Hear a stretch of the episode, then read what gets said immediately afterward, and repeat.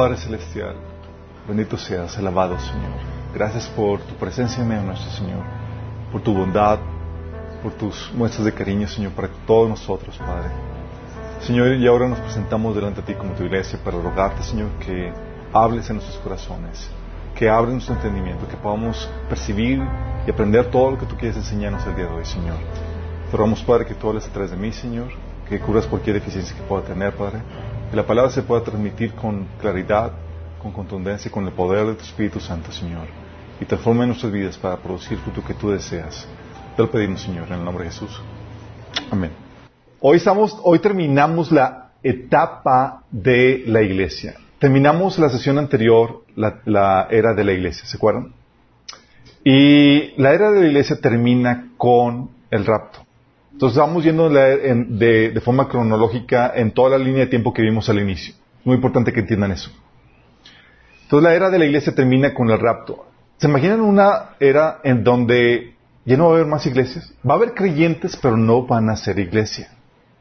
¿Estás consciente de eso? Van a ser otro tipo de creyentes. ¿Cómo que otro tipo de creyentes? Así como los santos del Antiguo Testamento que no eran iglesia, así va a ser después del rapto. ¿Sí?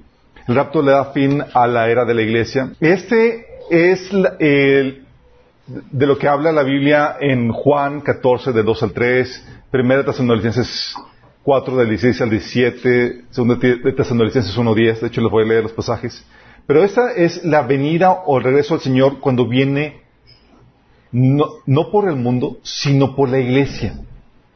Es muy diferente. Y viene para que estemos con Él para siempre.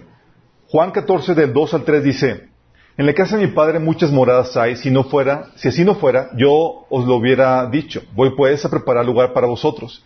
Y si me fuere y os prepararé el lugar, vendré otra vez y os tomaré conmigo para que donde yo estoy, vosotros también estéis. Si te das cuenta, en este pasaje está Jesús diciendo que va a, haber, va a haber un regreso donde va a ser con el propósito exclusivo de recoger a los que son suyos. Esto es lo que se le llama rapto. Esto viene en Juan 14, del 2 al 3, pero también viene en 1 Tesalonicenses 4, del 16 al 17. Dice, el Señor mismo descenderá del cielo con voz de mando, con voz de arcángel y con trompeta de Dios. Y los muertos en Cristo resucitarán primero. Luego los que estemos vivos, los que hayamos quedado, seremos arrebatados junto con ellos en las nubes para encontrarnos con el Señor en el aire y así estaremos con el Señor para siempre. Fíjate, en, esta en este regreso, en esta, en esta, eh, eh, este es el pasaje más famoso del rapto, y aquí te habla claramente de que va a ser un, evento donde va a venir por los creyentes. Los creyentes, los muertos en Cristo van a resucitar primero, y los que estemos vivos, fíjate que Pablo se consideraba que iba a estar vivo, ¿eh? los que estemos vivos vamos a ser transformados. ¿En qué? Vamos en seres gloriosos. Es lo que se llama la angel, angelicalización de los, de los creyentes. Vamos a convertirnos en seres celestiales con cuerpos glorificados. Eh, y ya no vamos a experimentar la muerte. Y dice que vamos a recibir al Señor en el aire, en las nubes. ¿Sí? Para estar con Él para siempre. Tal cual la referencia de Juan 14, aquí Pablo mencionándola en 1 Tesalonicenses capítulo 4. Dice que esa eh, segunda Tesalonicenses 1.10 habla de esta venida que, es cuando dice, cuando venga en aquel día para ser glorificado con su santo, eh, en sus santos y ser admirado en todos los que creyeron. Ese es, una, es un regreso para donde el, Señor se encuentra con la iglesia y donde la iglesia va a poder admirar y, adorar al Señor. No va a ser una venida para, traer juicio al, al, mundo. Esa es, esa es la parte final. Pero esta es la bendita esperanza de la cual habla la Biblia que todo creyente debería tener.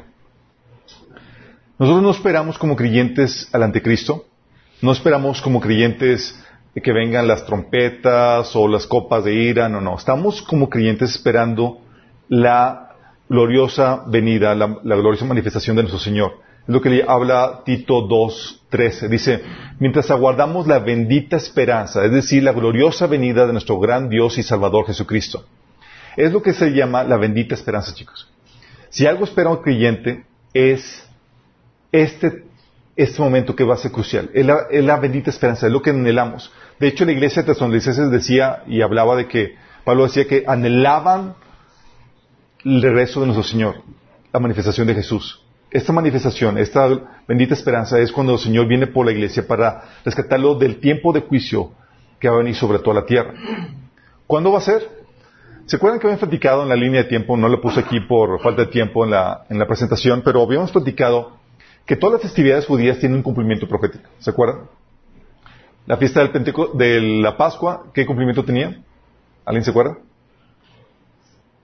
La muerte de Jesús, expiatoria, la muerte expiatoria de Jesús, la fiesta de los panes de levadura, la obra de, de, expiación y de donde remueve el Señor nuestros pecados, donde nos purifica.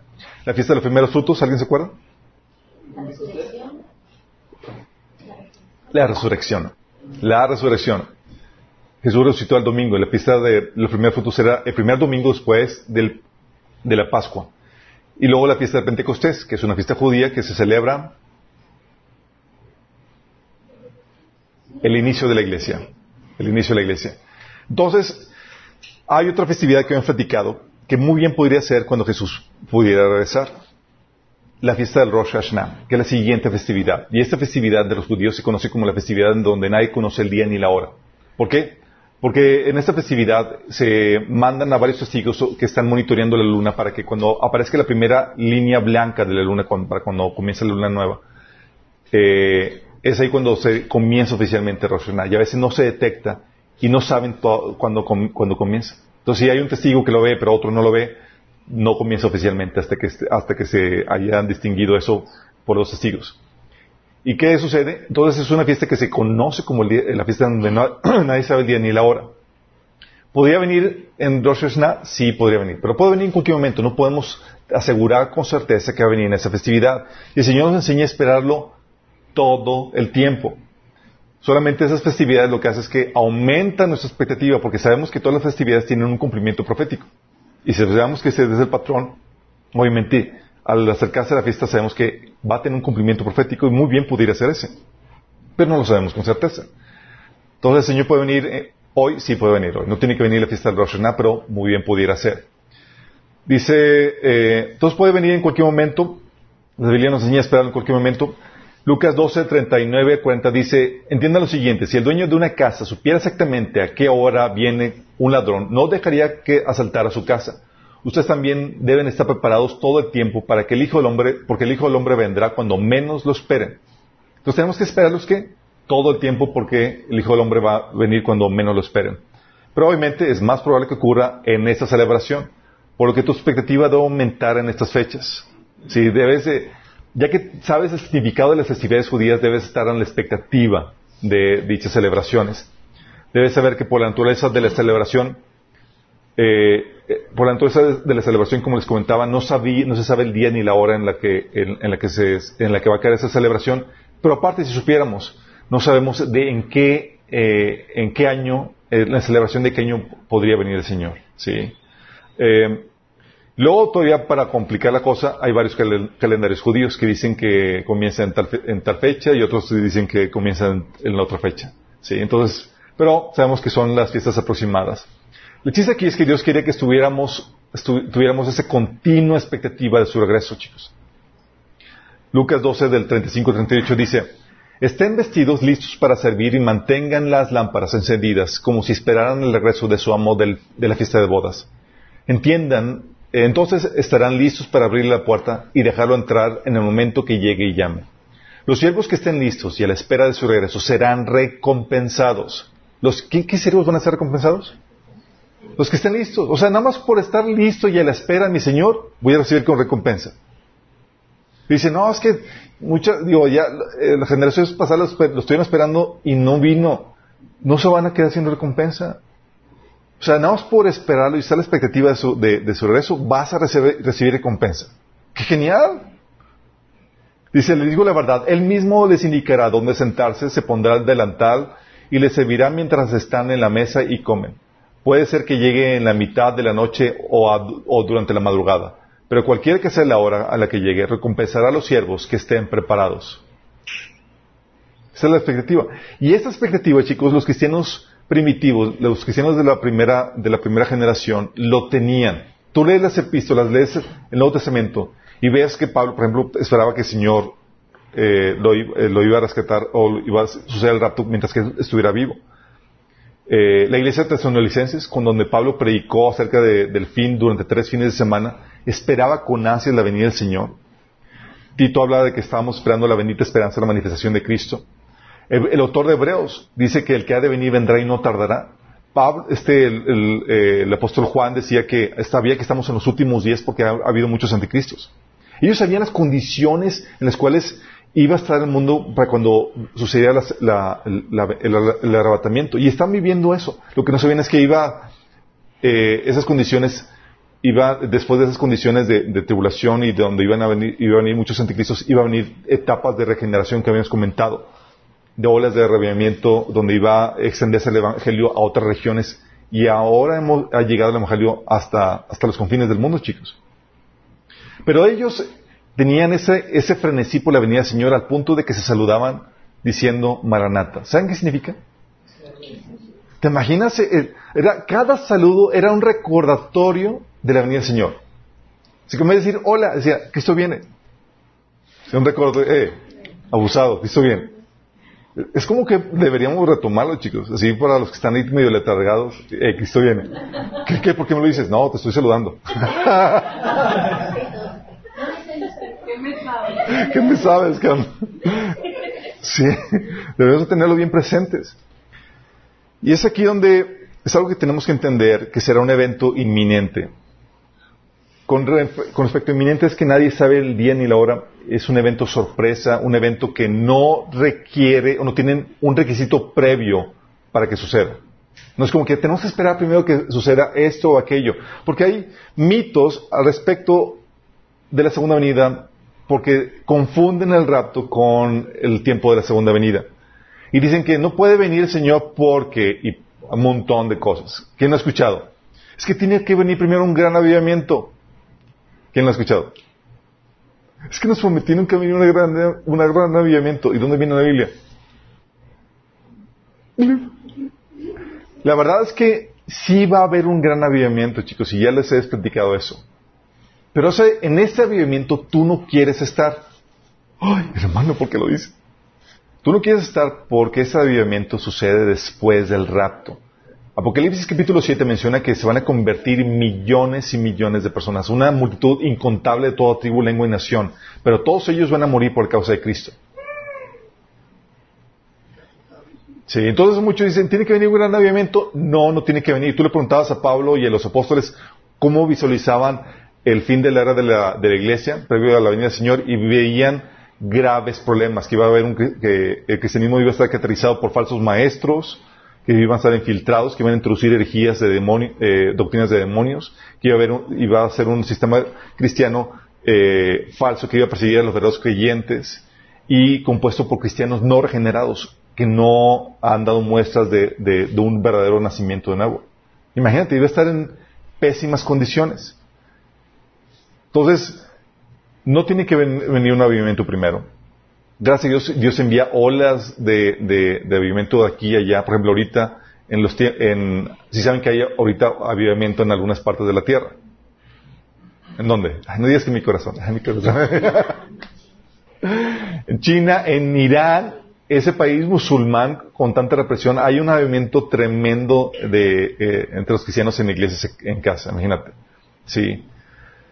Otro, otro mito es que, ah, es que se tiene que predicar el Evangelio primero a toda nación y entonces vendrá el Señor. Eso yo lo escuchaba tanto y era como que entonces, como todavía no alcanzábamos a todo el mundo y aparte pues, pues había las naciones musulmanas que todavía no llegaba el Evangelio tal cual y demás, decía, pues me relajo, cabo Señor, va a tardar un buen en venir. Pero no es así, porque aún incluso el Evangelio va a ser predicado durante la tribulación. Y como nunca antes. Pues imagínate chicos, se quedan aquí creyentes cuya única razón de existir en la tierra no va a ser sus carros, sus casas ni nada, porque están, van a estar en, un ambiente apocalíptico, chicos, donde sus planes de carrera, de casarse, tener hijos van a estar frustrados. La única razón por la cual van a estar aquí va a ser para compartir el Evangelio. Y con gente así comprometida, ten por seguro que va a llegar el Evangelio a todas partes. Pero aparte, eh, ahorita el Evangelio, por ejemplo, en las naciones eh, musulmanas y demás, dicen es que no, no penetró el Evangelio bien ahí. Bueno, ahí es donde primero se predicó el Evangelio. Por si acaso no sabías, las naciones que ahora son musulmanas fueron las primeras naciones donde llegó el Evangelio. Llegó una generación donde rechazaron el Evangelio y por consecuencia vino el engaño con el Islam. Entonces no podamos descartar esas naciones como ya evangelizadas. Imagínate. También tienen que suceder, que dicen, no es que tienen que suceder plagas, pestes, terremotos, guerras, etcétera. No, no, no, eso viene después del rapto. Hay otros que dicen, es que debe haber señales en los astros y catástrofes, como viene en la Biblia. O tienen que desatarse los juicios del Apocalipsis. Todas esas cuestiones son por errores que ya hemos, ya hemos anteriormente, por confundir la segunda venida, no distinguir el evento de la segunda venida, que es un evento predictivo, con el rapto, que es un evento sorpresa. el evento del rapto es un evento eminente. No hay un evento que lo tenga que preceder. Por eso se nos enseña a velar todo el tiempo, porque puede venir en cualquier momento. El Señor dice, oye, alerta todo el tiempo. ¿Por qué, Señor? Porque puede venir en todo tiempo, en cualquier momento. No es como que, bueno, tú estás alerta como que si me voy a venir, pero sabes que no voy a venir. Hay unos cristianos que creen eso, chicos. O sea, voy a estar mero final, pero tú estás como que alerta como si fuera a venir. Marcos 13, 35 36 dice, por lo tanto manténganse despiertos, porque no saben cuándo volverá el dueño de la casa, si al atardecer o a la medianoche, o al canto del gallo o al amanecer, no sea que venga de repente y los encuentre dormidos. Entonces, ¿qué te dice? Manténganse despiertos. Dice también Mateo 24, del 42 al 44. Por lo tanto, manténganse despiertos porque no saben qué día vendrá su Señor. Pero entiendan esto. Si un dueño de casa supiera qué hora de la noche va a llegar el ladrón, se mantendría despierto para no dejarlo forzar la entrada. Por eso también ustedes deben de estar preparados, porque el Hijo del Hombre vendrá cuando menos lo esperen. Si que te la analogía de que, oye, va a, venir un ladrón y no sabes a qué hora va a llegar. Tú tienes que estar alerta, velando, porque puede llegar en cualquier momento. Y es aquí donde la enseñanza de Jesús es muy clara, es estate alerta. Porque el Hijo vendrá, el Hijo del Hombre vendrá cuando menos lo esperes. Sí. Lucas 12, del, 34, al, del 35 al 40 dice, manténganse listos con la ropa bien ajustada y la luz encendida.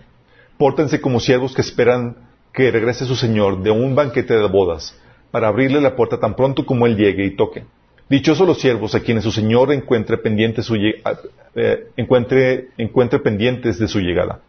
Créanme que se ajustará la ropa, hará que los siervos se sienten a la mesa y Él mismo se pondrá a servirles. Sí.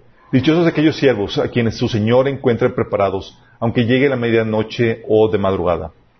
Pero entiendan esto. Si un dueño de casa supiera a qué hora va a llegar el ladrón, estaría pendiente para no dejar forzarlo, dejarlo forzar la entrada. Asimismo, deben, estar, deben ustedes estar preparados porque el Hijo del Hombre vendrá cuando menos lo esperen. La moraleja es muy clara, alerta, velando todo el tiempo porque el Señor va a venir cuando menos lo esperemos. Muy bien, dices, oye, hay gente que, confunde esto y es algo que hemos lo hemos platicado porque dicen, oye, es que parece que se contradice con Mateo 24 del 4 al 30. Porque lees ese pasaje y te habla todas las señales que ya hemos platicado. Dice, muchos vendrán a mi nombre, afirmarán que yo soy el Mesías. Oirán de guerras, amenazas de guerras, se levantará nación contra nación, reino contra reino, habrá pestes, hambres, terremotos en diferentes lugares. Los entregarán para que los persigan y los maten y los odiarán todas las naciones por causa de mi nombre. Surgirá un gran número de falsos profetas que engañarán a muchos. Habrá tanta maldad que el amor de muchos se enfriará. Se predicará la buena noticia del reino por todo el mundo.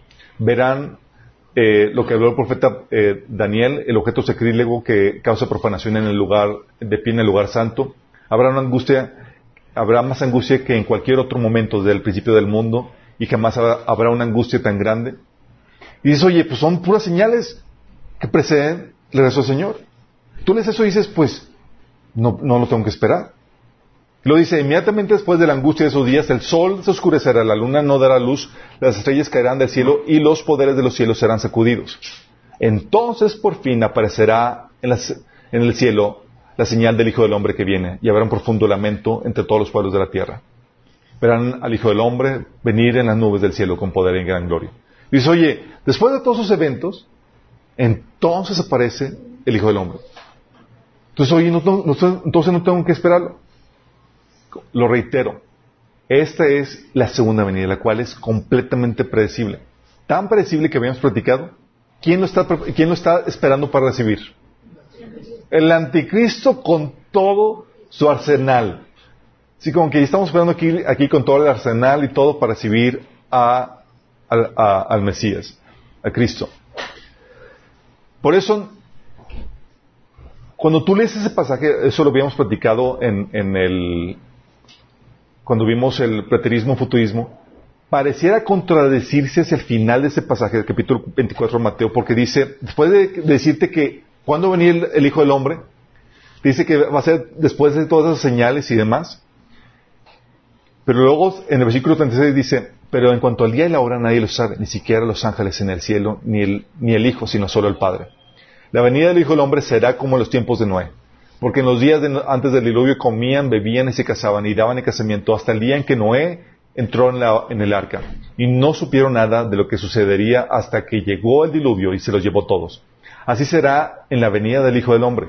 Estarán dos hombres en el campo, uno será llevado y el otro será dejado.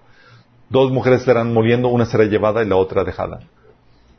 Y parece contradicirse porque dices, oye, espero Señor, con claras señales de que van, a, lo que, van a ir después de esas señales, después de los falsos, falsos profetas, falsos cristos, hambres, pestes, guerras, el objeto sacrílego, la gran tribulación, el sol se apaga, eh, los astros se apagan y entonces aparece el Hijo del Hombre. Entonces no tengo, tú dirías, no, tengo que esperar al Señor sino hasta después de esos eventos. Pero no. El Señor dice, eh, y es una, aquí te lo está hablando como en código, te dice, eh, pero tienes que esperarlo en cualquier momento porque en cualquier momento va a venir. Seguramente los discípulos no sabían a qué se estaba refiriendo porque pareciera que se contradice el Señor. Y se contradeciría si creyéramos que está hablando de un mismo evento, pero sabemos que está hablando de dos eventos. en los versículos del, 36 al 41 está hablando del, rapto, que es sorpresa, y en los versículos anteriores está hablando de la segunda venida, la cual es predictiva. Entonces le estaba diciendo a los, a los apóstoles prácticamente, hey, así va a ser cuando el Señor venga. Pero los discípulos están diciendo, hey, pero tú alerta, porque tú como creyente debes estar alerta porque puede venir en cualquier momento y es un evento sorpresa. Sí. De hecho, la inminencia, la inminencia se ve a lo largo del Nuevo Testamento. La concepción de la inminencia llevaba a Pablo a creer que él sería raptado también. Eso lo ves en 1 Tesalonicenses 4, 16, 17, 2 Tesalonicenses 2, 1 Corintios 15, 51. Pablo creía que él iba a estar vivo, chicos. Y nada, Pablo se equivocó. De hecho, mucha la crítica de muchos teólogos eh, liberales y demás dicen, Pablo se equivocó de la segunda venida, él estaba esperándolo.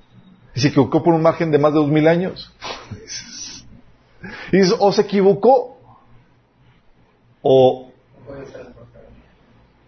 o no se equivocó porque él sabía lo que realmente estaba pasando. Él sabía que el Señor podía venir en cualquier momento. Y él sabía que debía esperarlo, tal como el Señor le ordenó que hiciéramos.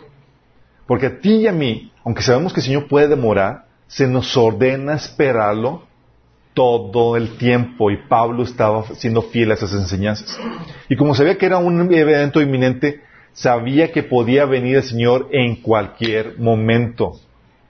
¿Sí? Por eso la expectativa que eh, continua de la iglesia. En Hebreos 10, 25, por ejemplo, el autor de Hebreos dice, tanto más cuando veis que aquel día se acerca. Pero ellos ya veían en el horizonte la venida del Señor, chicos. Veían desearían los, los eventos y decían, estamos por ver al Señor.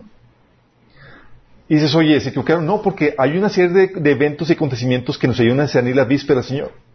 Y esos eventos ahorita los estamos volviendo a vivir, pero aún con mayor claridad, y más con las tecnologías que estamos viendo que sabemos que son el cumplimiento profético de lo que va a suceder durante el tiempo de tribulación. De hecho, si sabías que, de acuerdo al pasaje de Mateo 24, del 45 al 50, el mal siervo es el que piensa que su amo va a demorar. No, el Señor todavía tarda en venir. Mal siervo. Es lo que dice. Un sirviente fiel y sensato es aquel a quien el amo puede darle la responsabilidad de dirigir a los demás sirvientes y alimentarlos. Si el amo regresa y encuentra que el sirviente ha hecho un buen trabajo, habrá una recompensa. Les digo la verdad, el amo pondrá a ese sirviente a cargo de todo lo que posee. Pero ¿qué tal si el sirviente es malo y piensa, mi amo no regresará por un tiempo? ¿Qué piensa, el, ¿Qué piensa el mal siervo? mi amo no regresará por un buen tiempo. Uh. Y comienza entonces a golpear a, otros siervos, a, parrandear y a, emborracharse. Fíjate lo que hace la expectativa de que la venida del Señor va a demorar. Por eso dice Pablo que el que tiene esa esperanza se santifica a sí mismo. Porque la expectativa del Señor lo que hace es que te lleva a santificarte porque no quieres que tu Señor te encuentre con las manos en la masa. ¡Qué oso! ¿Te imaginas? en la masa pecaminosa, en la masa llena de levadura. Dice, el amo regresará inesperadamente sin previo aviso, cortará al sirviente en pedazos y le asignará un lugar con los hipócritas. En ese lugar habrá llanto y rechinar de dientes. Todo va a ser un evento Acuérdenme que tengo una presentación, chicos. Va a ser un evento inesperado. Dice la Biblia que será todo como siempre. ¿Cómo es todo como, siempre, chicos? En la, hasta hablando que no va a haber gran variación de lo que la humanidad ha experimentado a lo largo de toda la historia. Sí, a lo largo de toda la historia hemos experimentado tiempos de guerra, rumores de guerra, crisis económicas, pero todo sobrellevable, chicos nada a la magnitud de lo que la Biblia menciona que va a suceder durante el tiempo de Apocalipsis, durante el tiempo de la tribulación. Entonces, cuando habla de que va a ser todo como siempre habla, sí, con las crisis normales, con las problemáticas normales y demás, pero no como la situación apocalíptica donde la gente va a estar en un nivel de supervivencia. Dice Lucas 17, del 22 al 37, escucha. Entonces dijo a sus discípulos, se acerca el tiempo en que desearán ver el día en que el Hijo del Hombre regrese, pero no lo verán. Algunos les dirán, miren, ahí está el Hijo del Hombre, o aquí está, pero no lo, no lo sigan. Pues así como el relámpago destella, ilumina el cielo de un extremo a otro, así será el día cuando venga el Hijo del Hombre. Pero primero el Hijo del Hombre tiene que sufrir terriblemente y ser rechazado por esta generación. Cuando el Hijo del Hombre regrese, será como en los días de Noé. Escucha, como en los días de Noé, chicos. En esos días la gente disfrutaba de banquetes, fiestas y casamientos hasta el momento en que no entró en el barco y llegó el diluvio y los destruyó a todos. La gente decía, es que el Señor no puede venir con esta pandemia porque la gente ya no está celebrando. No.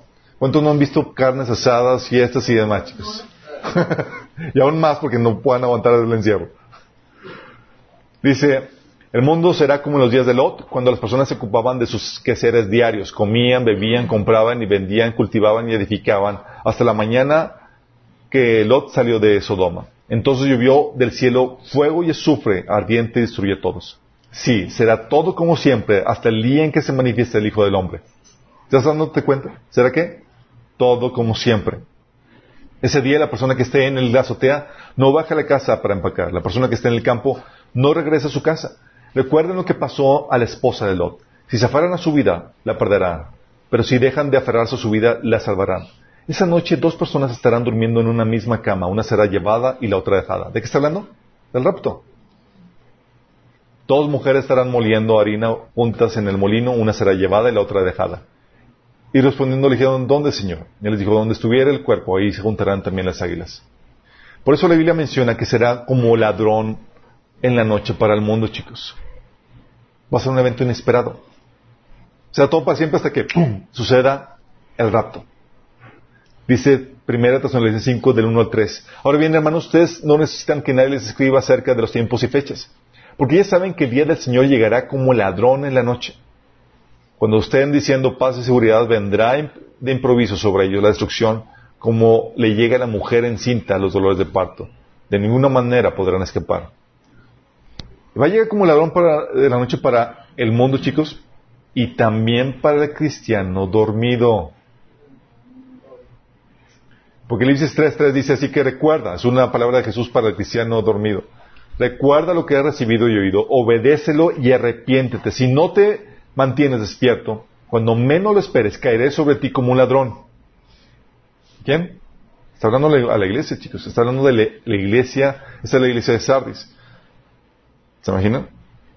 Entonces será un evento inesperado, será todo el día, será todo como, para, como siempre, hasta que el Señor venga por los suyos. Todo normal, chicos. Por eso la gente se preocupa, oye, estamos en, las, en las, trompetas de Apocalipsis, está, ya está muy bien. No, no, no. Esto, chicos, es un juego de niños comparado con, lo que viene. Cualquier crisis, cualquier situación es sobre, es llevadera comparado con lo que viene. ¿Ok? Entonces, mientras que la iglesia esté aquí, hay esperanza para el mundo, de que las crisis que vayan a, sobrevenir sobre el mundo sean llevaderas. ¿Sí? Oye, si hay crisis, sí, como siempre lo ha habido, chicos, pero son, son llevaderas. O sea, puedes irte a otro país, puedes conseguir que te ayuden de una u otra forma o demás. ¿Sí? Entonces va a ser así hasta todo normal hasta que el Señor venga por los suyos, como en el caso de Noé y Lot. ¿Qué pasó? Cuando salió dice Lucas 7, 28, hasta el momento en que Noé entró en el barco. ¿Qué pasó después de que entró en el barco? Vino el juicio. Se cerró la puerta, pasaron siete días de suspenso y cae la lluvia. O hasta la mañana en que Lot salió a Sodoma. Lucas 17, 29. Es decir, hasta que Noé y Lot fueron puestos a salvo. Entonces fue cuando Dios derramó su juicio. Y así es lo que va a suceder con la iglesia. El juicio de Dios va a derramar no sin antes el Señor haya puesto a salvo a su iglesia. Jesús vendrá para resguardar a los suyos. Por eso Lucas 17:34, así como otros pasajes, dice, dos personas estarán durmiendo en una misma cama. Una será llevada y la otra dejada. Dice, yo me voy a pescar. No, ni aunque te pesques, mi estimado. Mejor conviértete. Dos mujeres estarán moliendo harina juntas en un molino, una será llevada y la otra dejada. ¿Si te das cuenta de la situación, chicos? Aquí está hablando de que este va a ser un evento mundial. ¿Por qué mundial? Una parte va a ser de noche, estarán en la cama, y otra parte será de día, estarán moliendo, trabajando. Están en su así, llevando a cabo su vida normal, sí, pero va a ser un evento mundial. Vamos, un día, un lado va a ser de noche y otro de día. Todo va a ser así, va a ser todo como siempre hasta que el Señor venga por los suyos. Entonces las catástrofes y las crisis mundiales profetizadas van a dar comienzo. Uh. Nosotros, chicos, o sea, cuando la gente no nos vea, ahora sí, que cunda el pánico. Lucas 17, dice, hasta el momento en que no entró en el barco y llegó el diluvio y los destruyó a todos. Se resguardó Noé, llegó el diluvio y vino la, debacle. Versículo 19. Hasta la mañana en que Lot salió de Sodoma, entonces vivió del cielo fuego y azufre ardiente y destruyó a todos. Mateo 24, 39 dice, la gente no se daba cuenta de lo que iba a suceder hasta que, hasta que llegó el diluvio y los arrasó con todos. Así será cuando venga el Hijo del Hombre. Dos estarán trabajando juntos en el campo, uno será llevado y el otro dejado. Está dando la misma advertencia. Dice, así va a ser. La gente no va a saber hasta que sean llevados. Uno será tomado y otro dejado. ¿Se das cuenta, chicos? Tiene sentido que sea así, porque acuérdate que estamos en un plan de conquista. La agenda de Dios es establecer el reino de Dios en la tierra. ¿Estás consciente de eso? nosotros predicamos un evangelio que es un evangelio de ríndanse o cuello. Sí. ¿Por qué predicamos? Es arrepiéntanse porque el reino de Dios ha acercado. Es decir, estamos junto a la caballería, somos la, la, la adelantada, sí, somos los embajadores que van adelante para buscar que la gente se rinda en buenas condiciones y pueda su vida ser perdonada. Pero ¿qué pasa cuando llega la guerra, chicos, en un país? ¿Es lo primero que hacen? Quitan a los embajadores. Y ahora sí, van con todo. Es lo primero que hacen.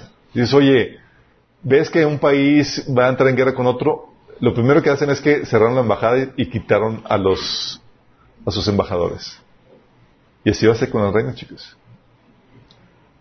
Ya no va a haber embajada celestial aquí. Por lo mismo, el rapto tiene que ser antes de la tribulación.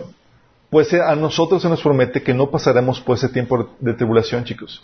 Primera Tesalonicenses 5.9 dice, porque no nos ha puesto Dios para ira, sino para alcanzar salvación por medio de nuestro Señor Jesucristo.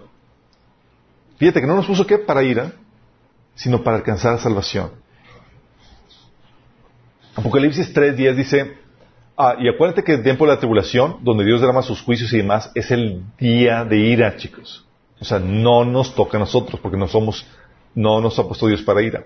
Apocalipsis 3.10 dice, por cuanto has guardado la palabra de mi paciencia, yo también te guardaré de la hora de prueba que ha de venir sobre el mundo entero, para probar a los que moran en la tierra. Fíjate, aquí habla de, va a venir sobre qué? El mundo entero. No es un evento local, nacional o regional, chicos. Es sobre el mundo entero. Y eso quiero que entiendas porque si Dios, si va a venir sobre el mundo entero, la única forma de resguardarte es que sacándote del mundo. ¿Estás consciente de eso? Dice, ¿dónde me resguardo? Y aún no están con sus bunkers y sus, y sus eh, con preppers aquí ya preparando sus, sus lugares subterráneos y toda la cosa. Miren chicos, no hay búnker que resista las crisis del apocalipsis.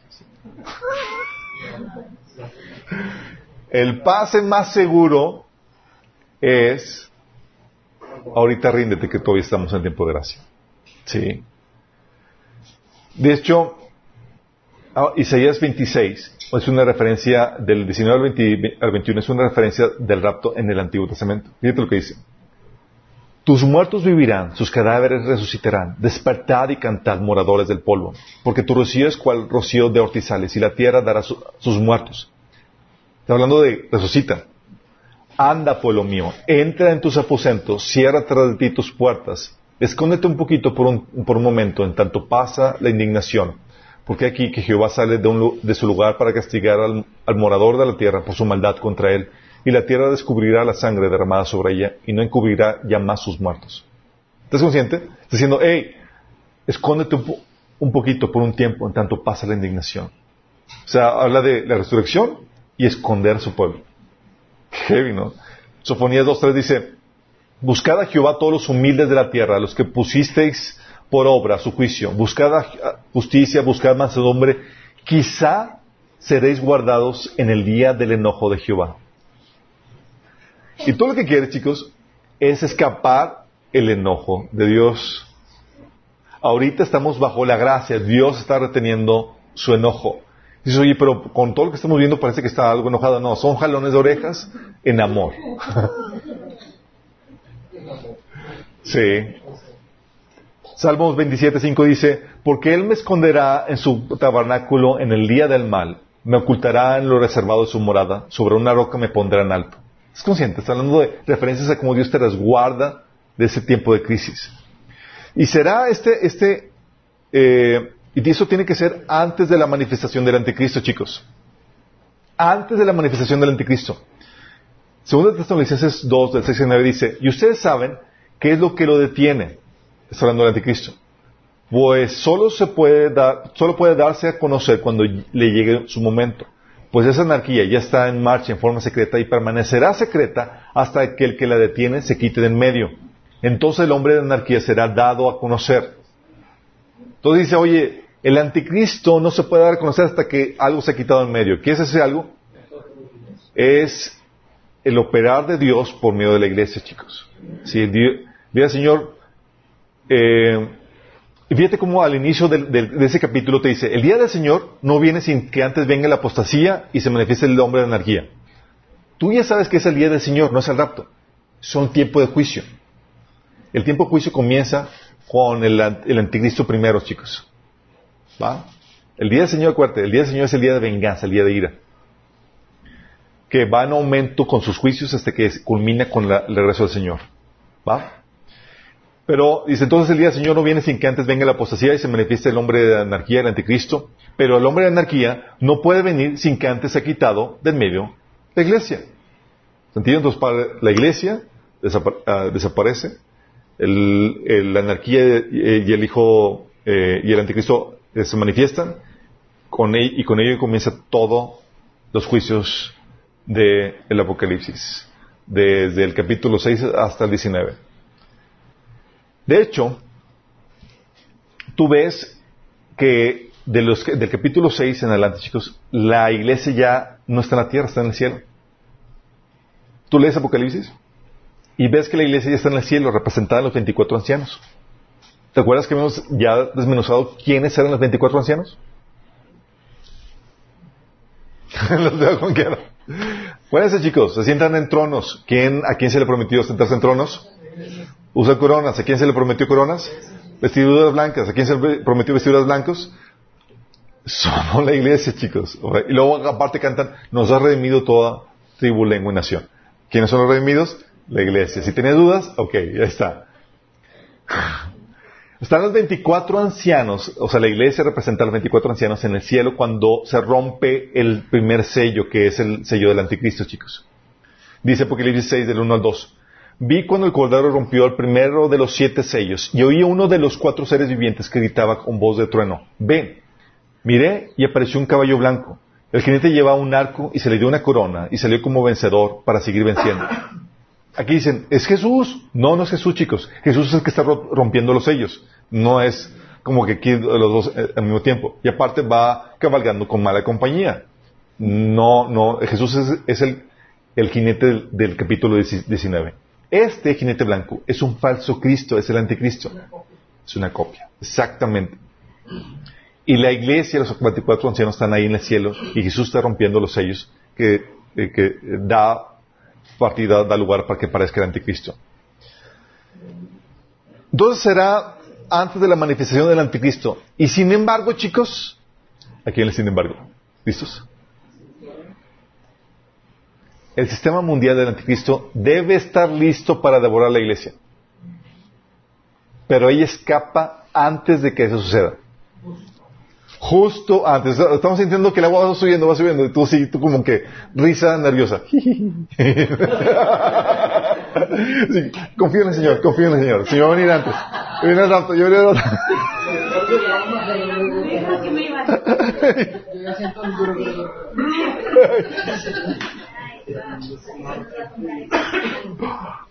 Fíjate lo que dice Apocalipsis 12, del 1 al 5. Dice, entonces fui testigo de un gran suceso de un suceso de gran importancia en el cielo. Vi a una mujer vestida del sol, con la luna debajo de los pies y una corona de dos estrellas sobre la cabeza. Muchas personas leen eso y dicen, ¿la Virgen María? No, no la Virgen María.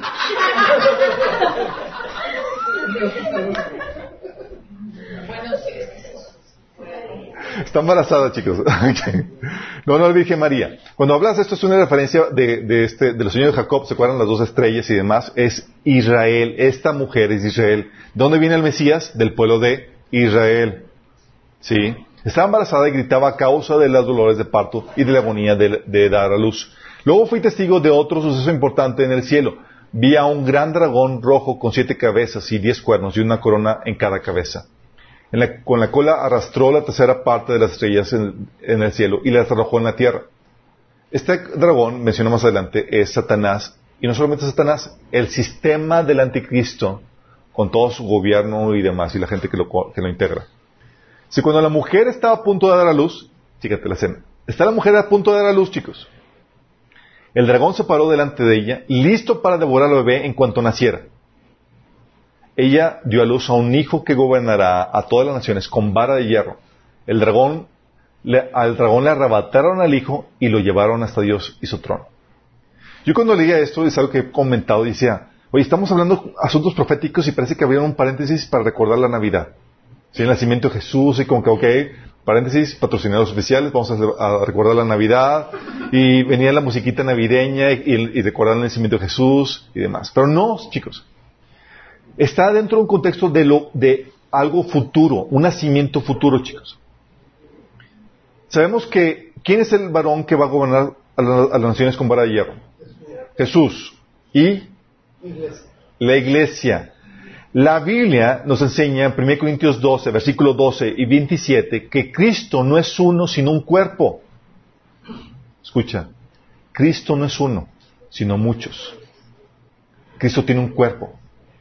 Dice, porque así como el cuerpo eh, es uno y tiene muchos miembros, pero todos los miembros, todos los miembros del cuerpo, siendo muchos, son un solo cuerpo, así también Cristo. Versículo 27. Ahora bien, ustedes son el cuerpo de Cristo y cada uno es miembro de ese cuerpo. ¿Por qué crees que a ti se te prometió que ibas a reinar con Cristo e ibas a reinar las naciones con barra hierro también? ¿Por qué crees? Y ves esta escena, chicos, y dices, ok, la mujer es el pueblo de Israel. El dragón es Satanás y el sistema del anticristo, el sistema de gobierno y eh, valores y todo lo que el enemigo utiliza para en contra de Dios. Y este varón, chicos, es Cristo y la iglesia. ¿Y qué crees, chicos? La iglesia todavía no termina de nacer. ¿Por qué? Porque todavía no se convierte el último miembro del, que va a formar parte de la iglesia. Y como un nacimiento natural, ¿qué nace primero cuando hay un nacimiento natural?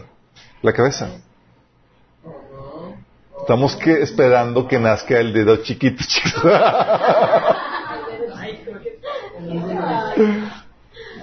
Estamos esperando, y tal vez eres tú, ya, por favor, ríndete, necesitamos salirnos de aquí, sentimos el agua aquí, chicos.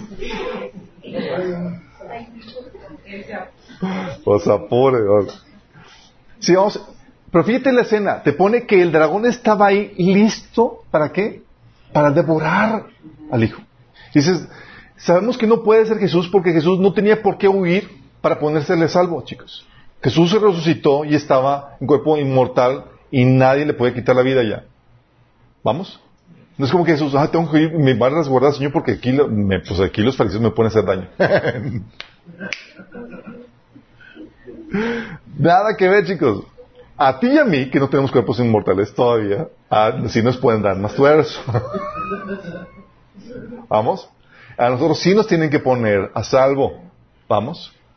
Entonces, aquí te pone la escena de que, te lo dice, cuando la mujer está a punto de dar a luz, el dragón se paró delante de ella, listo para devorar al bebé en cuanto naciera. Estaba listo. Y sientes que ya están las leyes y el sistema así para poder levantarse en contra de los cristianos sin cualquier momento, chicos. ¿Y sienten pasos en la azotea? ¿O soy el único paranoico aquí? Dice, al dragón le arrebataron al hijo y lo llevaron hasta Dios y su trono. ¿Vamos? O sea, Señor nos va a arrebatar, chicos, nos va a, poner, nos va a resguardar, chicos. El enemigo nos oye, quiere destruirnos, quiere destruir la iglesia, pero nos va, Señor, a poner eh, a salvo. Entonces, te da una, esta, por esta imagen, chicos, dices, oye, por eso nosotros sí podemos discernir la víspera de su regreso, chicos. A ver, ¿es inminente? Sí.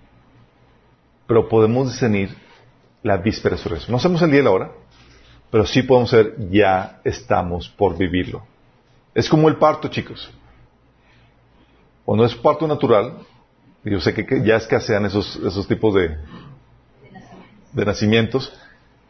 Cuando es parto natural, tú ya sabes que se acerca la fecha ya estamos en víspera de que nazca el bebé, pero no sabes el día exacto cuando va a nacer. ¿Estás consciente? Estás a la espera. Lo mismo pasa con nosotros. Fíjate lo que dice Lucas 21 del 28 al 31. Cuando comiencen a suceder estas cosas, cobren ánimo. Levanten la cabeza porque se acerca su redención. Jesús también les propuso esta comparación. Fíjense en la higuera y en los demás árboles. Cuando brotan las hojas, ustedes pueden ver por sí mismos y saber que el verano se acerca. Igualmente, cuando vean que suceden estas cosas, sepan que el reino de Dios está cerca.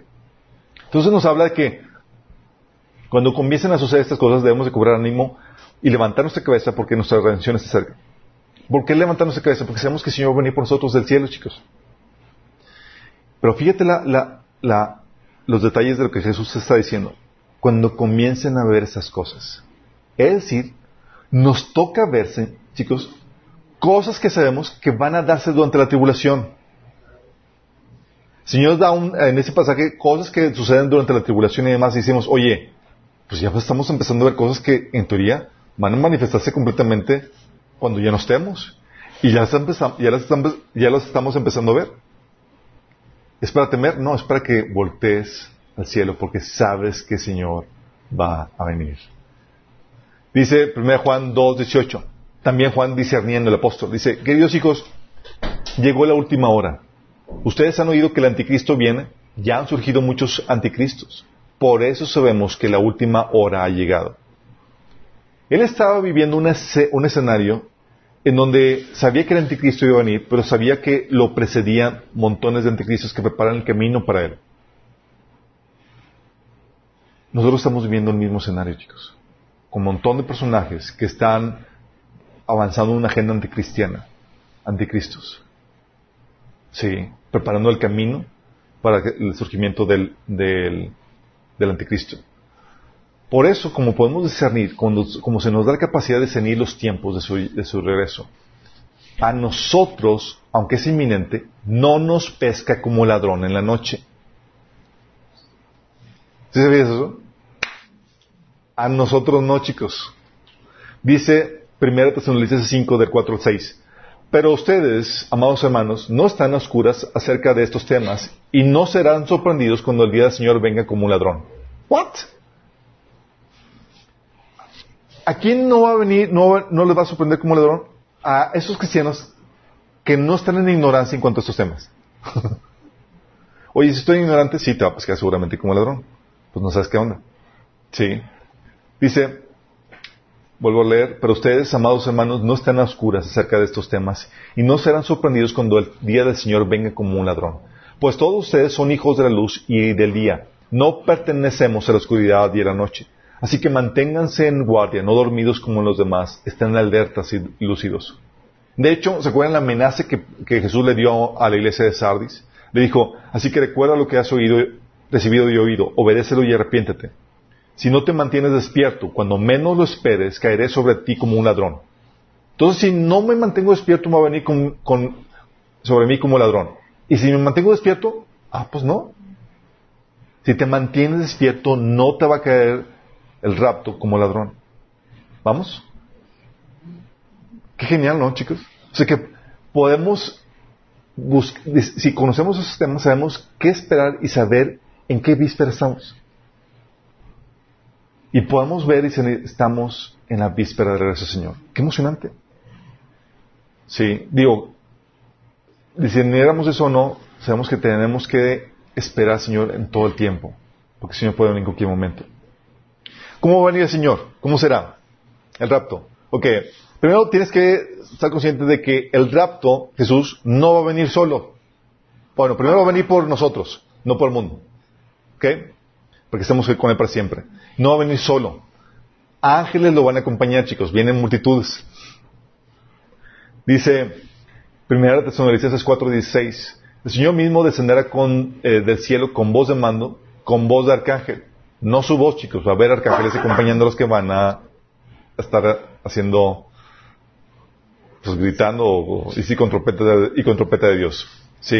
Marcos 8:38 dice, si alguien se avergüenza de mí de mis palabras en medio de esta generación adúltera y pecadora, también el Hijo del Hombre se avergonzará de él cuando venga en la gloria de su Padre con los santos ángeles.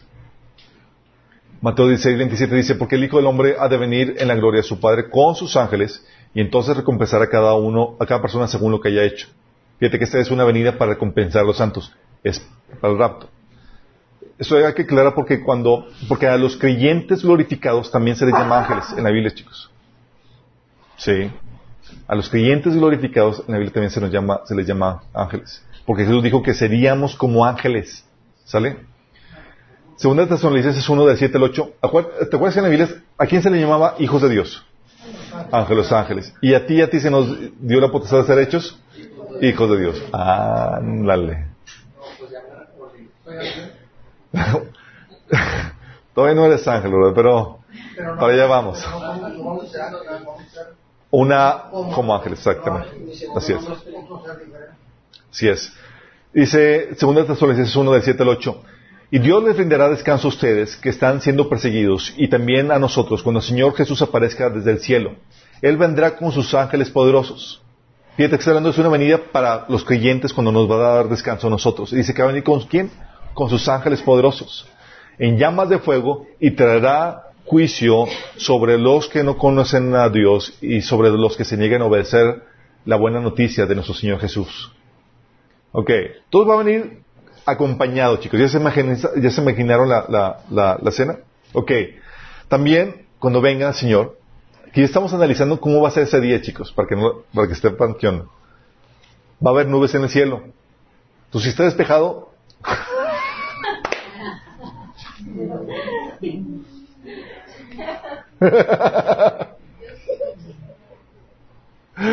ok.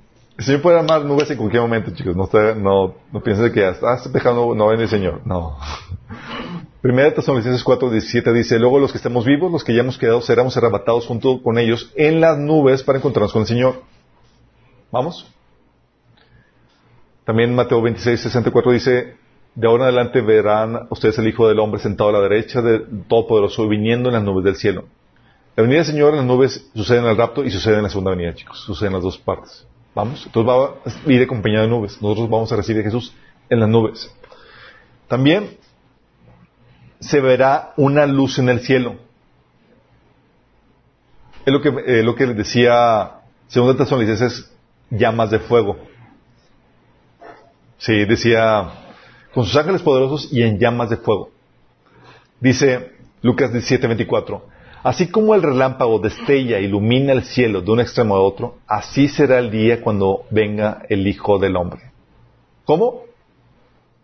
Como un relámpago que destella e ilumina el cielo de un extremo a otro, chicos. ¿Ya se imaginaron?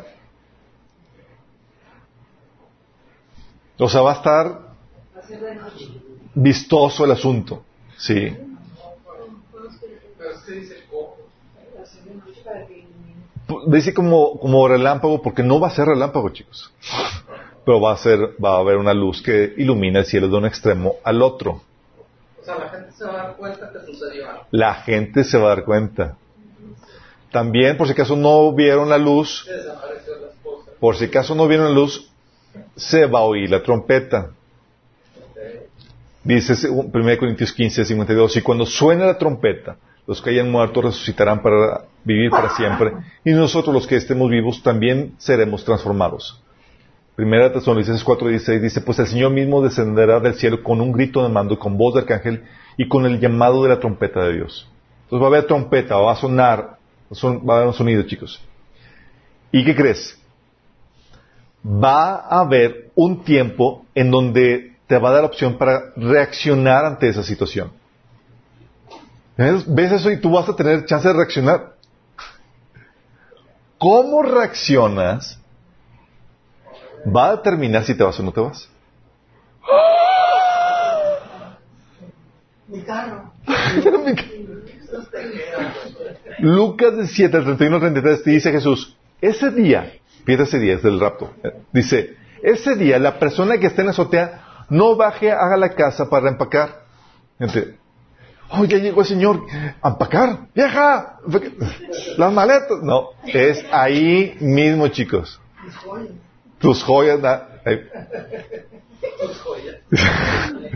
la persona que está en el campo no regrese a casa, a su casa. O sea, ahí te van a recoger, chicos. Sí. Luego dice, recuerden lo que le pasó a la esposa de Lot.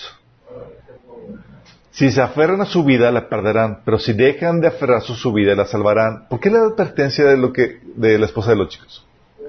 Porque cuando ven, cuando veamos, cuando veamos eso, muchos decir, no señor, mis cosas, o mis, eh, o, eh, o, eh, mi nueva licuadora, o,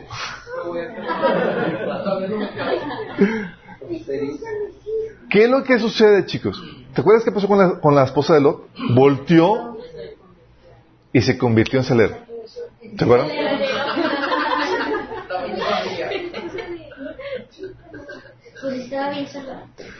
¿Se acuerdan qué pasó? Y déjame explicarte por qué eso va a terminar. Porque ahorita vemos, digo, no somos todos los que estamos, chicos. Salvos. Ni estamos todos los que somos. ¿Vamos? ¿Qué va a suceder con el rapto? El rapto va a sacar a relucir lo que ya hay en tu corazón. Dice la Biblia que ningún idólatra, que es la persona que ama al mundo, va a al reino. Las personas que están aferradas a este mundo van a resentir la venida del Señor. Vamos. Y van a reaccionar como la esposa de los. Por eso Jesús estaba dando esta advertencia. Imagínate, llega el Señor y tú reaccionas mal mis cosas y demás, tú va a salir, va a salir a lucir lo que siempre estuvo en tu corazón, va a salir a lucir que no amaste al Señor más que el mundo. Y está resentido de que te quieren sacar de este mundo. Pero ya vemos otros que ya queremos que nos saque el Señor de este mundo. Por eso la destrucción de Pablo era que no te aferres a este mundo. Si disfrutas como si no disfrutaras, si lloras como si no lloraras, si estás involucrado en las cosas de este mundo como si no estuvieras. Porque este mundo va a pasar. ¿Vamos? Entonces va a haber tiempo para reaccionar, imagínate eso. A los que están despiertos, porque a uno les va a tocar dormidos.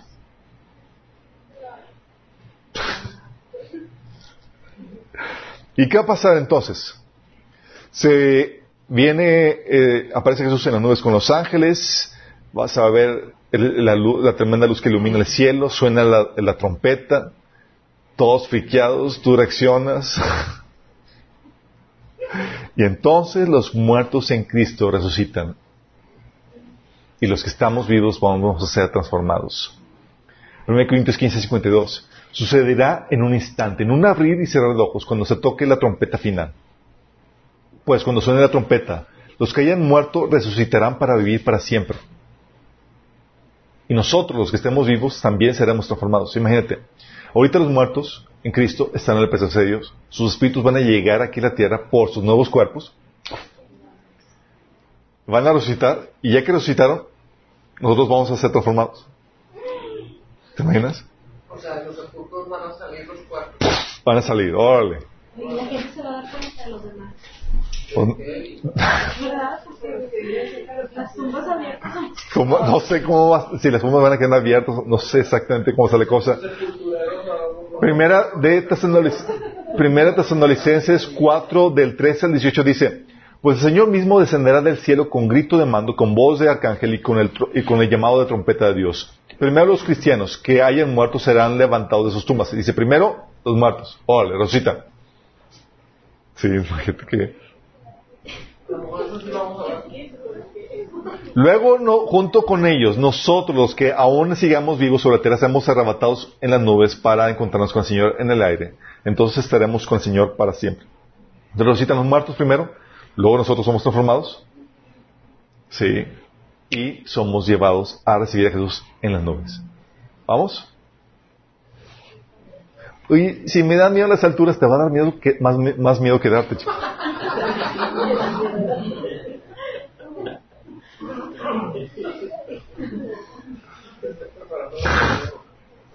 Va a tener ese cuerpo glorificado, chicos. Cuerpos antivértigo. ¿Vamos? Vamos a tener cuerpos glorificados, chicos. Cuerpos glorificados. O sea, si tú estás feo, gordo, tienes deformaciones, gloria a Dios, vas a tener, vas a tener cirugía celestial, chicos. Sí. Realmente, así la, la, la llantita va a desaparecer. O sea, cuerpo.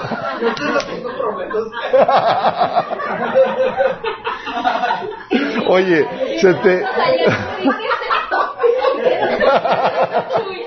Oye, andados pelón, va a crecer pelo otra vez, chicos. Órale. Vamos a reclamar.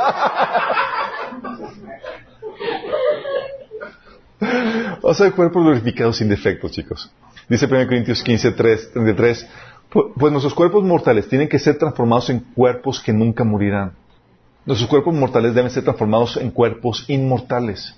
Entonces, cuando nuestros cuerpos mortales hayan sido transformados en cuerpos que nunca morirán, se cumplirá la siguiente escritura. La muerte es devorada en victoria. ¿Estás consciente de eso? Este cuerpo va a ser transformado en cuerpo incorruptible, inmortal, porque dice la Biblia que lo corruptible no puede heredar el reino de Dios. Entonces, ¿qué va a hacer? Te va a dar un cuerpo glorificado. Y en parte va a ser porque el cuerpo va a tener nuevos atributos, va a estar glorificado, pero también porque vas a tener acceso al árbol de la vida, ¿sí sabes? Dice la Biblia en Apocalipsis 2.7, el que tenga oídos que oiga lo que el Espíritu dice a las iglesias, al que salga vencedor le daré derecho a comer del árbol de la vida que está en el paraíso de Dios. Como vamos a tener acceso a Dios, a su presencia, vamos a tener acceso al árbol de la vida, chicos. El árbol de la vida lo que hace es que te da esa vida. Te mantiene vivo para siempre. Sí. Eh, de hecho dice porque dice 22.14, benditos a los que lavan sus ropas, a ellos se les permitirá entrar por las puertas de la ciudad y comer del fruto del árbol de la vida. Porque dice 22.2 dice, en medio de la calle de la ciudad y a uno y otro lado del río estaban el árbol de la vida que produce doce frutos, cada, dando cada mes su fruto y las hojas del árbol eran para la sanidad de las, naciones. De hecho, chicos, si Adán podía vivir para siempre, era porque Adán comía periódicamente el árbol de la vida. Sí. Si dejaba de comerlo, estaba destinado a morir. Génesis 33, 22 dice, eh, dijo Dios, ese hermano ha llegado a ser como uno, de nosotros, pues tiene conocimiento del bien y del mal. No voy a ser que extienda su mano y, tome, tome, del árbol del, fruto del árbol de la vida y lo coma y viva para siempre. Como que el Señor estaba eh, preparando que nosotros, nuestros cuerpos glorificados y los cuerpos que van a vivir para siempre, tengan una dependencia de este árbol de la vida, así como tú y yo tenemos una dependencia de la presencia de Dios y estar unidos a Dios. Bueno, en la presencia de Dios también está este árbol que nos va a ayudar a, permanecer para siempre. Pero eh, igual que si te separas de Dios, pero nunca nos vamos a separar de Dios. Sí. Entonces vamos a recibir en el, ah, si vamos a tener cuerpos glorificados. Nuestro cuerpo va a ser, chicos, como el de Jesús. Dice 1 Juan 3.2. Queridos amigos, ya somos hijos de Dios, pero Él todavía no nos ha mostrado lo que seremos cuando Cristo venga. Pero sí sabemos que seremos como Él, porque le veremos tal como Él es. O sea, no sabemos en detalle cómo está el cosa, pero vamos a ser como Él es. Y es aquí donde muchos eh, creemos que va a ser cuerpo con propiedades físicas diferentes, que se va a poder mover eh, a través de las diferentes dimensiones que hay. ¿Sí saben que hay diferentes dimensiones? Sí. Tú puedes ver, por ejemplo, que Jesús, eh, diferentes episodios donde estaba en un lugar y desaparecía. Y luego estaban los discípulos reunidos y aparecía de la nada. ¿qué, pasaba? Digo, traspasaba puertas y paredes para aparecer en medio de los discípulos. ¿Qué pasaba? Podía viajar a través de diferentes dimensiones. Sí. Lucas 24, 31 dice, entonces les fueron abiertos los ojos, ¿se acuerdan los que iban en el camino de Maús? Y lo reconocieron, mas él desapareció de su vista. ¿Dónde se fue? Sí. Lucas 24, 36. Mientras aún ellos estaban, hablaban, hablaban estas cosas, Jesús se puso en medio de ellos. Imagínate susto peludo. Estás platicando y Jesús aparece en medio de, de. Pues oye. Juan 20, 19. Cuando llegó la noche aquel mismo día, el primero de la semana, estando las puertas cerradas en el lugar donde los discípulos estaban reunidos por miedo a los, a los judíos, vino Jesús y puesto en medio les dijo, paz a vosotros. Por eso sabía como la frase introductoria, paz porque les voy a sacar un susto. Ah, Juan 20, 20, 26 dice, ocho días después estaba estaban otra vez sus discípulos dentro y con ellos Tomás. Luego llegó Jesús estando las puertas cerradas y se puso en medio y les dijo, pasa vosotros. Sí. Y es un cuerpo, entonces un cuerpo que puede traspasar diferentes dimensiones, chicos. Se podemos mover, se podría mover, nos podríamos mover de diferentes dimensiones, aparecer en un lugar y desaparecer. ¿Te imaginas lo fuerte? Pero al mismo tiempo es un cuerpo físico. Lucas 24, del 39 al 43 dice, mirad mis manos y mis pies, que yo mismo soy palpad y ved, porque un espíritu no tiene carne ni hueso, como veis que yo tengo. Diciendo esto, les mostró las manos y los pies, y como todavía ellos de gozo no lo creían y estaban maravillados, les dijo, ¿tenéis aquí algo de comer? Entonces les dieron parte de un pez asado y un panal de miel, y él tomó y comió delante de ellos. O sea, vas a poder comer, vas a poder, te van a poder tocar y otra cosa, pero te vas a poder desaparecer de la escena. Sí. Y no solamente vas a poder vas a tener un cuerpo glorificado que con propiedades físicas diferentes, también vas a brillar. Y ahora literalmente. Literalmente, chicos. Como Capitana Marvel, gracias. Dice Daniel 12:3, los sabios resplandecerán tan brillantes como el cielo, y quienes conducen a muchos a la justicia brillarán como estrellas para siempre. Y no es alegórico, chicos. ¿Te acuerdas cuando Jesús fue transfigurado? ¿Su rostro qué? Resplandecía. Dice, ahí se transfiguró en presencia de ellos, su rostro resplandeció como el sol y su ropa se volvió blanca como la luz. Mateo 17.2. ¿A quién más resplandeció el rostro, chicos? A Moisés. ¿te acuerdas? Éxodo 34-35. Moisés también tuvo ese efecto al estar en la presencia de Dios. Y a nosotros también nos dice Apocalipsis 19, 17 al 8. Su novia se ha preparado y se le ha conseguido vestirse de lino fino, limpio y... Órale, chicos. Mateo 13:43 dice, entonces los justos brillarán en el reino de su Padre como el sol, el que tenga oídos que oiga. ¿Vas a brillar? De hecho, si sabías, salió en una en la revista muy interesante, no sé si la han visto, salió un artículo en donde nuestro cuerpo emana luz. Muy poca, pero medible. ¿Es en serio? Ese, ese, esa muestra, señor, ese, ese artículo, con ese descubrimiento, es una muestra de lo que la Biblia dice es verdad, chicos. Sí. Obviamente, cuando te vuelvan a conectar a la fuente, vas a brillar como foco.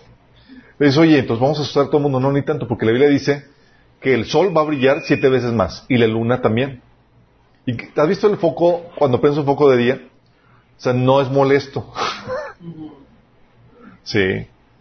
O sea, vas a poder verte bien, chicos. No va a ser como que esa lámpara que, oye, viene Charlie. Sí, no.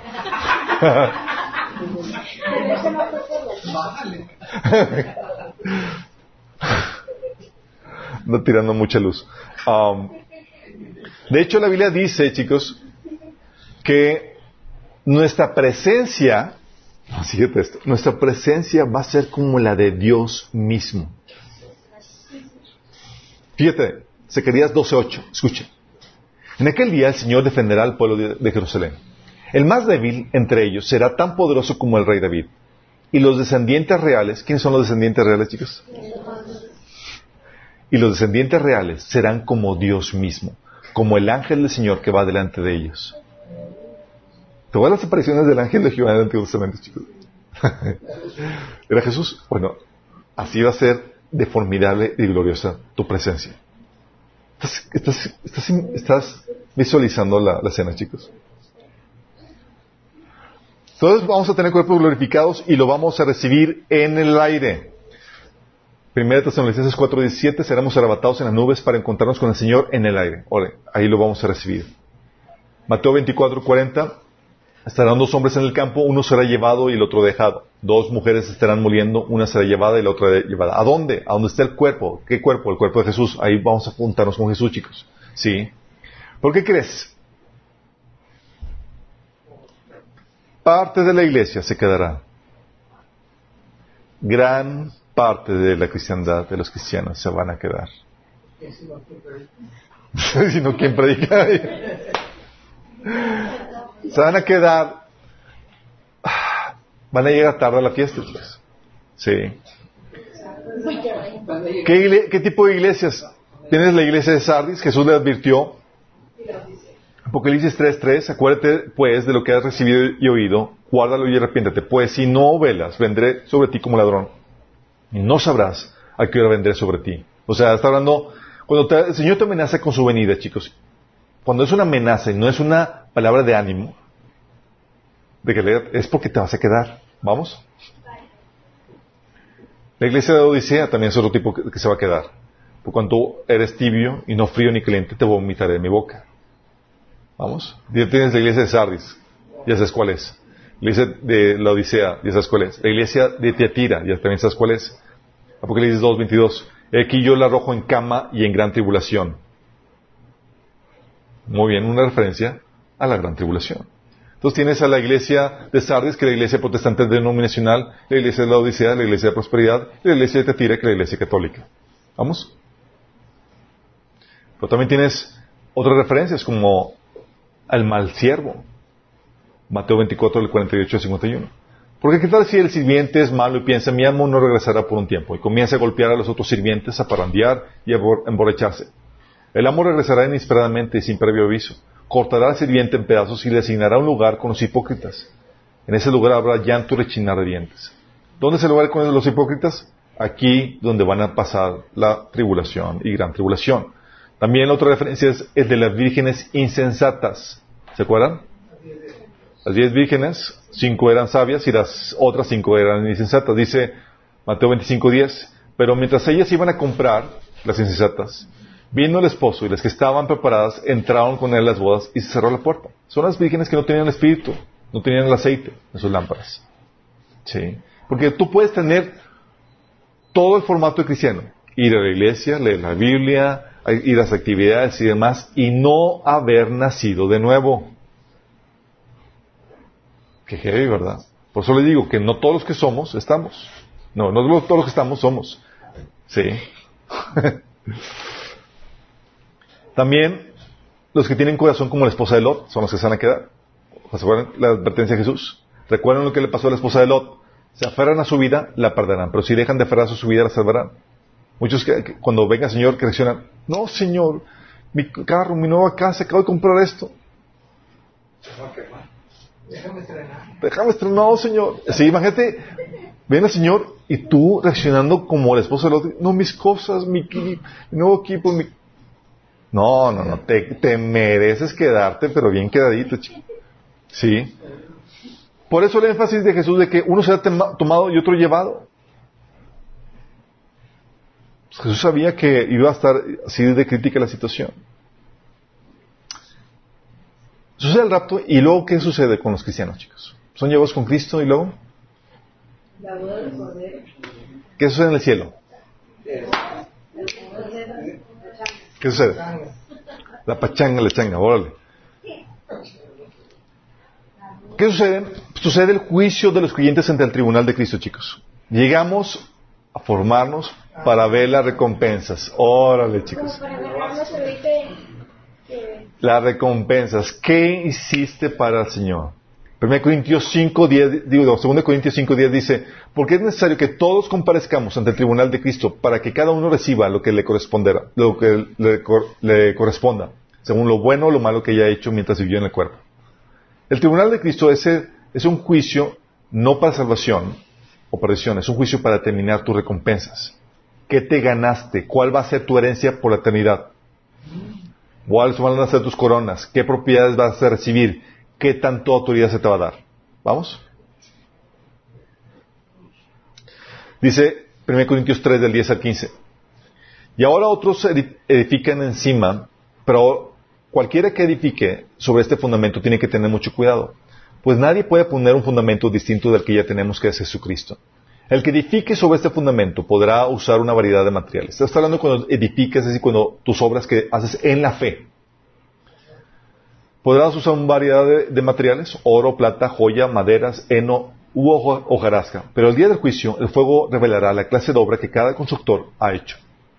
El fuego mostrará si la obra de alguien tiene algún valor. Si la obra permanece, ese constructor recibirá una recompensa. Pero si la obra se consume, el constructor sufrirá una gran pérdida. ¿Por qué una gran pérdida? Porque es por la eternidad, chicos. El constructor se salvará, pero como quien apenas se escapa atravesando un muro de llamas. Órale. Porque las buenas obras, chicos, se van a poner a prueba. Si se hicieron con el método correcto, con la motivación correcta, de acuerdo a los principios de Dios. ¿Sí?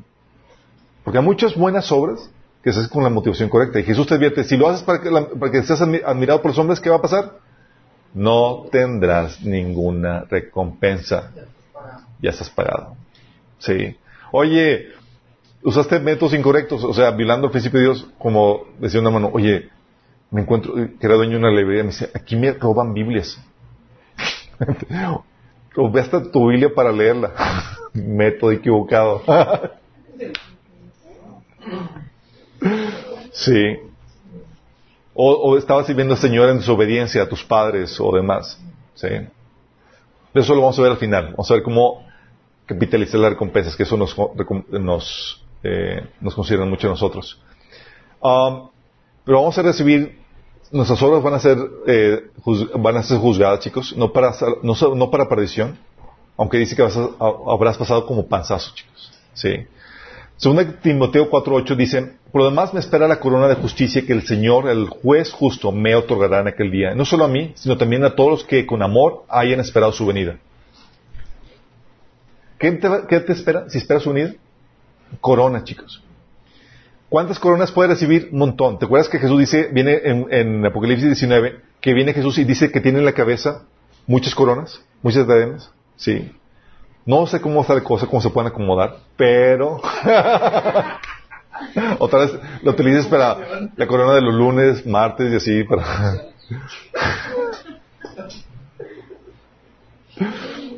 Dice 1 Pedro 5, 4. Y cuando aparezca el príncipe de los pastores, vosotros recibiréis la corona incorruptible, de gloria. Apocalipsis 3, 11. Vengo pronto, oférate lo que tienes para que nadie te quite la corona. Fíjate que hay que hay recompensas, chicos, que ya están determinadas para ti, porque las buenas obras que, eh, que tienes que hacer están diseñadas especialmente para ti. Dice que fuimos creados para buenas obras, las cuales Dios preparó antemano. Yo no puedo hacer tus obras. Entonces yo no me puedo, yo no te puedo robar tu corona. Pero si tú no haces tus obras, ninguna corona se desperdicia. ¿Me explico? Oye, pues no hice todo porque flojeé, porque amé al mundo eh, más o menos y perdí tiempo. Ok, lo que tenía, esta corona que tiene para ti, vamos a darse al que tiene más, al que fue más diligente. Al que, Señor, yo tengo mucho. Al que tiene mucho se le dará aún más. ¿Te acuerdas? Jesús decía, Apocalipsis 22, 12, aquí yo vengo pronto mi galardón conmigo para recompensar a cada uno según su obra. Es una palabra de aliento tremenda para todos los que estamos sirviendo al Señor y desgastándonos por Él. Porque sabemos que todo va a ser pagado, chicos. Cada sufrimiento, cada, cada cosa que hacemos para el Señor. Responder bien al que te odia, ser amable y demás. Dice Jesús que si amas a los que, a los que te aman, ¿qué recompensa vas a tener? Pero si amas a los odiosos, tu coronota, chicos, órale. Sí.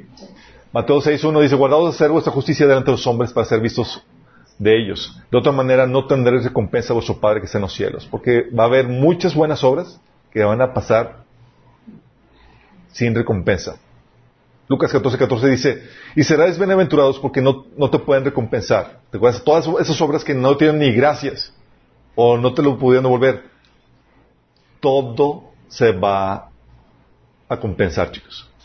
Sí, no va a haber ni una buena obra que tú hayas hecho que no vaya a ser compensada por Dios. Dice, y serás bienaventurado porque ellos no te, pueden recompensar, pero te será recompensado en la resurrección de los justos. Eso, y cada denigración que, tienes por causa de Cristo, oye, te dicen fanático, te echan mosca por lo que, por tu fe en Cristo. Hay muchos que no están sirviendo al Señor, chicos. Y es la única forma en la que obtienen coronas, en que tienen recompensas. Por eso Jesús decía en Mateo 5, que alegraos y contentados, porque grande es su recompensa. Sí. ¿Cuántos de aquí se alegran? Por las cosas que, le, que les echan en el mundo. Dice, es que mi familia no me quiere, me dice fanático, me dicen aleluya. Pero no solamente se va a juzgar a los creyentes ante el tribunal de Cristo cuando suceda el rapto, chicos. ¿Qué más va a suceder?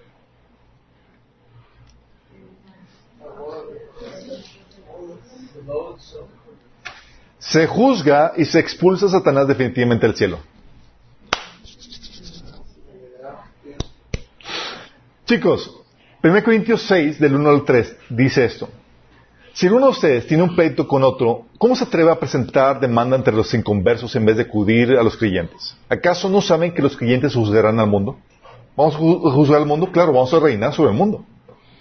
Y si ustedes han de juzgar al mundo, ¿cómo no van a ser capaces de juzgar casos insignificantes? ¿No saben que aún a los ángeles juzgaremos? What? ¿Sí sabes que vamos a juzgar a los ángeles? La pregunta aquí es, ¿cuándo va a suceder eso? ¿Cuándo va a suceder? Inmediatamente después del rapto, después de que se nos hayan asignado los cargos y posiciones en el cielo, chicos. Allá en el cielo, la Biblia te habla, es un tema que hemos platicado anteriormente. Satanás todavía, aunque ha sido expulsado del cielo, tiene audiencia ante el trono, ante el trono celestial. Forma parte del concilio celestial. La Biblia menciona que hay un concilio, un consejo, de, sus, porque Dios gobierna a través de sus, de sus, de, de, eh, sus hijos. ¿Se acuerdan el pasaje de Daniel, de Daniel donde dice que se juzga a este, a Nabucodonosor por orgulloso y se le quita el reino? Dice, fue por, eh, veredicto de los watchers, watchers o los eh, vigilantes son los hijos de Dios, son los del concilio. ¿Sí? Hay un parte de ese consejo celestial que se rebeló contra Dios, que es Satanás y sus y su sección. Allí son que se rebelaron. Bueno, esas partes tienen audiencia periódica con Dios para discutir acerca de asuntos de la tierra y demás, chicos. Ese concilio, esa parte del consejo rebelde, va a ser sustituida ¿Por quién creen? Por medio de nosotros. nosotros vamos a sustituir y vamos a juzgar a Satanás. La, mar- la maravilla de Dios. Dios dijo, ¿sabes qué? No voy a lidiar contigo yo directamente. Voy a hacer que tus esclavos, los que tú sometiste a servidumbre, te juzguen a ti. ¿Te ves la maravilla de Dios? O sea, dijo, ¿sabes qué? Va a ser más humillante que aquellos que tú maltrataste, humillaste, esclavizaste. Ahora ellos van a ser tus jueces. Por eso, cuando lees Apocalipsis 12, chicos, de 7 al 12, lo que sucede después de, que este hijo que nace de la mujer que es llevado al cielo, ¿sí? ¿Qué es lo que sucede? Llega al cielo, dice la Biblia ahí, que es arrebatado de- de- del dragón, llevado a la presencia de Dios. Dice, después hubo una gran, una gran batalla en el cielo. O sea, eso desató una batalla en el cielo, chicos. Escucha. Miguel y sus ángeles luchaban contra el dragón y luchaba el dragón y sus ángeles. Pero no prevalecieron. Ni se halló ya lugar para ellos en el cielo. Hasta este momento.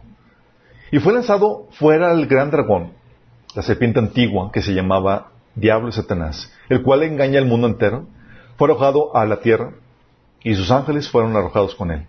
Entonces oí una gran voz del cielo que decía, ahora ha venido la salvación, el poder y el reino de nuestro Dios y la autoridad de su Cristo, porque ha sido lanzado fuera el acusador de nuestros hermanos, el que los acusaba delante de nuestro Dios día y noche. Ahorita todavía Satanás, en nuestra ausencia, sigue acusándonos delante de Dios. Tiene audiencia ante el trono.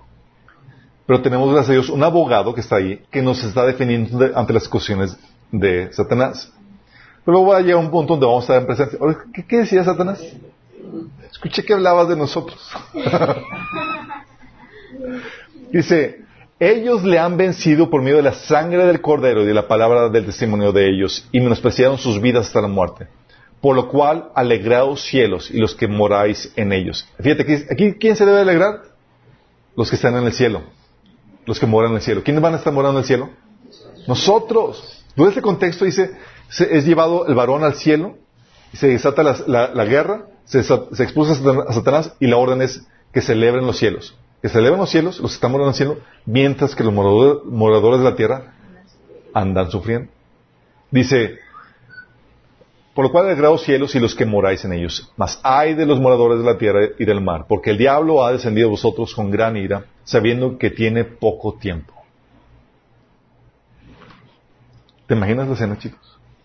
Vamos a llegar y nos va a tocar ver al enemigo de nuestras almas. Nos va a tocar dictar sentencia en contra él.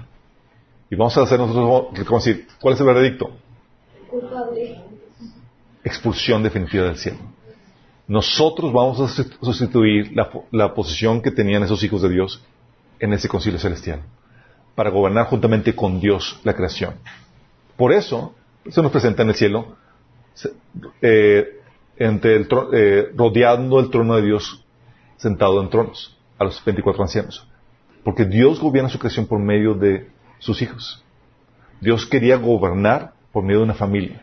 Y tú y yo somos esa familia. ¿Estás consciente de eso? Dices, ¿y cuándo vamos a juzgar a los ángeles? Tan pronto lleguemos allá arriba. Sí, no hay otro episodio donde, podamos, donde pueda pasar eso. Vamos. Nosotros vamos a dictar sentencia. ¿Qué, qué, qué plan más maravilloso de Dios? O sea, y, y Satanás sabe esto y por eso te odia. Sí, te odia con odio jarocho porque sabe que Dios te ha puesto por encima, o sea, lo nos ha puesto por encima de Él. Y vamos a terminar juzgando sobre ellos. Es algo tremendo. Entonces juzgamos a Satanás y expulsamos a, Sa- a- a Satanás fuera del cielo y llega la hora sí la pachanga. Apocalipsis 19, del 7 a 9. Alegrémonos y llenémonos de gozo, démosle honor a Él, porque el tiempo ha llegado para la boda del Cordero y su novia se ha preparado. A ella se le ha concedido vestirse de lino blanco puro de la más alta calidad, pues el lino de la más alta calidad representa las buenas acciones del pueblo santo de Dios. Y el ángel me dijo, escribe esto, benditos son los, los que están invitados a la cena de la boda del Cordero. Y añadió, estas son las palabras verdaderas que provienen de Dios. ¿Cuándo sucede esta celebración? Después de que se expulsa Satanás. Por eso dice en Apocalipsis 12, alegraos cielos los que moréis, es que empiece ahora sí la pachanga. ¿Vamos? Ok. Vamos a estar allá celebrando, mientras que el mundo está acá pasándola bien, canijo, bien difícil. Eh, algunos vamos a tener que ser adistrados en cuanto al uso de espada y demás, porque vamos a regresar.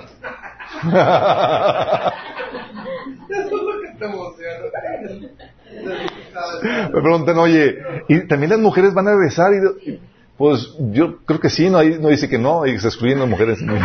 Pero tal vez, digo, vamos a ver muchos detalles allá, chicos. Ahorita tenemos el panorama general. Sí. Porque hay mucho, porque realmente la avenida, cuando veamos el toque de la avenida, cuando nos toque regresar, va a estar bien sanguinaria la cosa. Sí. Eh, a los hombres nos fascina ese, ese, episodio. pues no les va a quedar otra, chicos.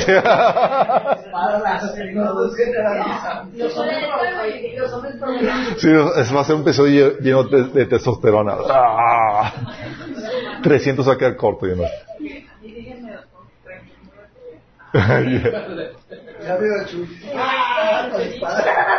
ah, sí, un hermano me decía, sí, estamos dando este estudio en, una iglesia, y salí, y, a mí dígame con quién contra quién tenemos que pelear, hermano. Porque, tranquilo, tranquilo. Ahorita es el tiempo de salvar a la gente, chicos. Tranquilo, no se me adelanten, hay tiempo para todo. Sí. Ahorita salimos aquí al mayor número de personas. Pero pronto, esa es la agenda. Y esto es lo que nosotros aspiramos, chicos. Es la bendita esperanza que menciona la Biblia. Nosotros no estamos esperando al anticristo, no estamos esperando las trompetas del juicio ni las copas. Nosotros esperamos esto, que es el rapto. Y es la bendita esperanza. Dice la Biblia que, que confortémonos unos a otros con esas palabras, con el rapto. ¿Sí? Porque sabemos que el Señor va a llegar. Y ah, ser que sientas el, agua así eh, subiendo con el sistema que está en, contra de los cristianos, con censuras, con persecución aquí y allá.